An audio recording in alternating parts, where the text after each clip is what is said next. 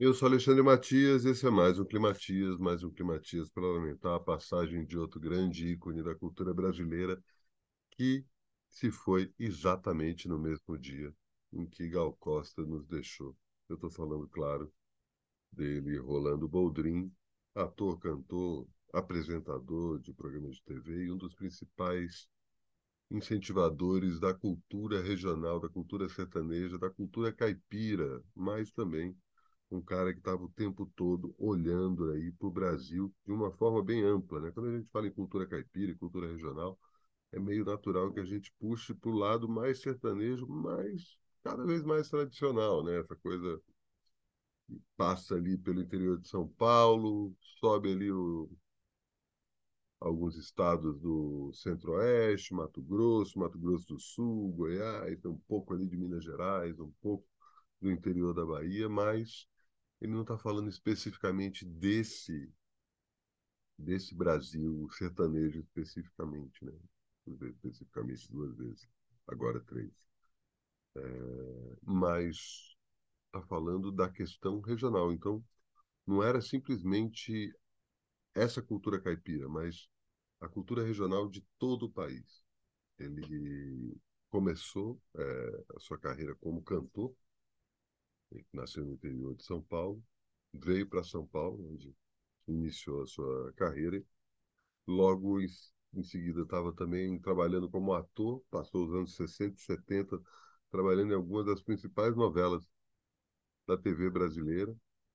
E no começo dos anos 80, é, inaugura aí apresentando o programa Som Brasil, um programa que existe até hoje na Globo, mas que no começo tinha esse pé justamente na cultura regional. No Som Brasil, Rolando Boldrin é, apresentou para o resto do país essa cultura caipira que eu estava mencionando, mas também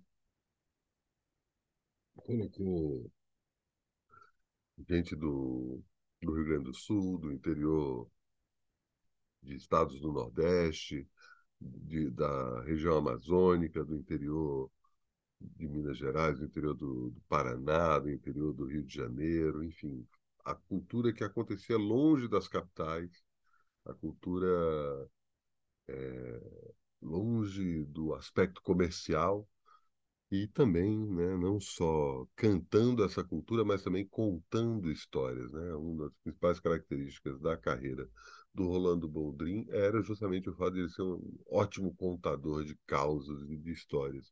E do meu ponto de vista, infelizmente, não pude conhecê-lo, já o cumprimentei em algumas situações, mas nunca pude entrevistá-lo, trocar ideia com o cara, nunca assisti um programa dele, nunca sequer vi um, show ou um programa, uma gravação dele, né?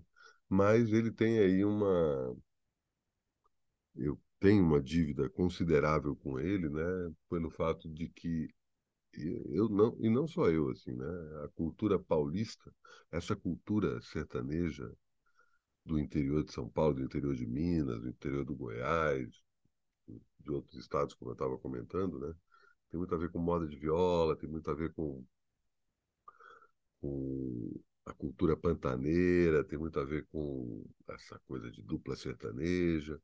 Tudo isso foi apresentado para o resto do país através desse programa idealizado pelo Boldrin. Boldrin é, capitaneou esse programa até 1984, dali ele foi para Bandeirantes, se não me engano, depois passou pela SBT, depois passou pela TV Cultura, em programas que Estância Brasil, Empório Brasil, Empório Brasileiro. Ele, é, o mais recente chamava Senhor Brasil, que era justamente é, a importância de mergulhar aí na alma, na essência do brasileiro. Infelizmente veio a falecer cedo, tão cedo quanto Gal Costa, né? Boldrin tinha apenas 86 anos, Gal tinha apenas 77.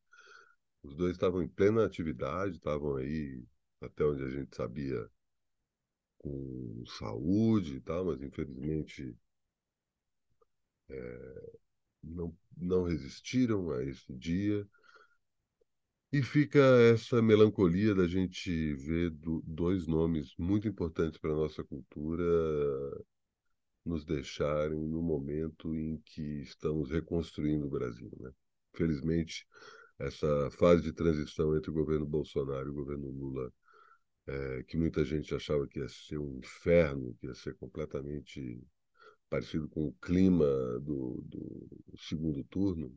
Eu mesmo achava isso, que o governo ia fazer tudo para atrapalhar a transição.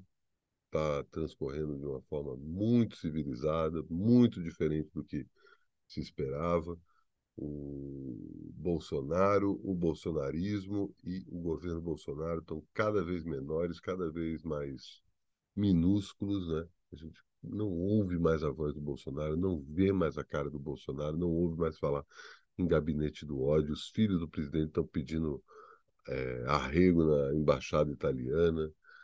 Todo mundo vazando do Brasil, esses caras que têm que têm culpa no cartório, que sabem quem são. Agora saiu esse relatório das Forças Armadas, todo mundo com a expectativa que as Forças Armadas iam, iam azedar, ia ter mais crise, mais caos, e esse povo parando nas, nas estradas, tentando forjar um, greves aí, cada vez isso se torna mais escancaradamente ridículo. E alvo de, da justiça. Né? A gente vai ver já já esses caras pagarem por tudo isso que a gente está fazendo. Infelizmente, esses dois nomes não vão participar desse novo momento do Brasil, mas a gente não pode simplesmente chorar a sua ausência. Tanto Gal Costa quanto Rolando Boldrin são responsáveis por construir a ideia desse Brasil que a gente tem até hoje mesmo porque ninguém constrói a ideia de um país tão plural e tão intenso e tão extenso quanto esse sozinho. É uma confluência de cabeças, de corações e de pessoas e personalidades que acabam dando aí ao, ao nosso país essa vasta cultura que, no fim das contas, é a essência de sua personalidade ir contra a cultura brasileira é ir contra o próprio Brasil.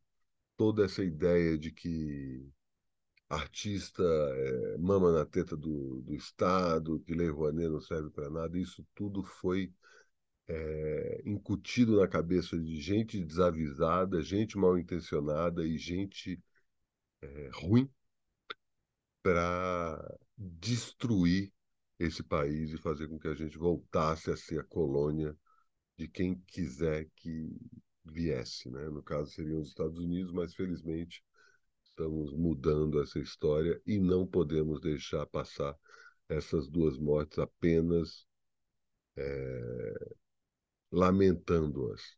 Calcossa e Rolando Boldrin construíram esse país e eles são fonte de inspiração para que a gente o reconstrua. Não custa lembrar, são duas pessoas que estavam o tempo todo vislumbrando a ideia desse país continental ser uma coisa só, ter particularidades e peculiaridades muito específicas que o tornam esse país tão incrível.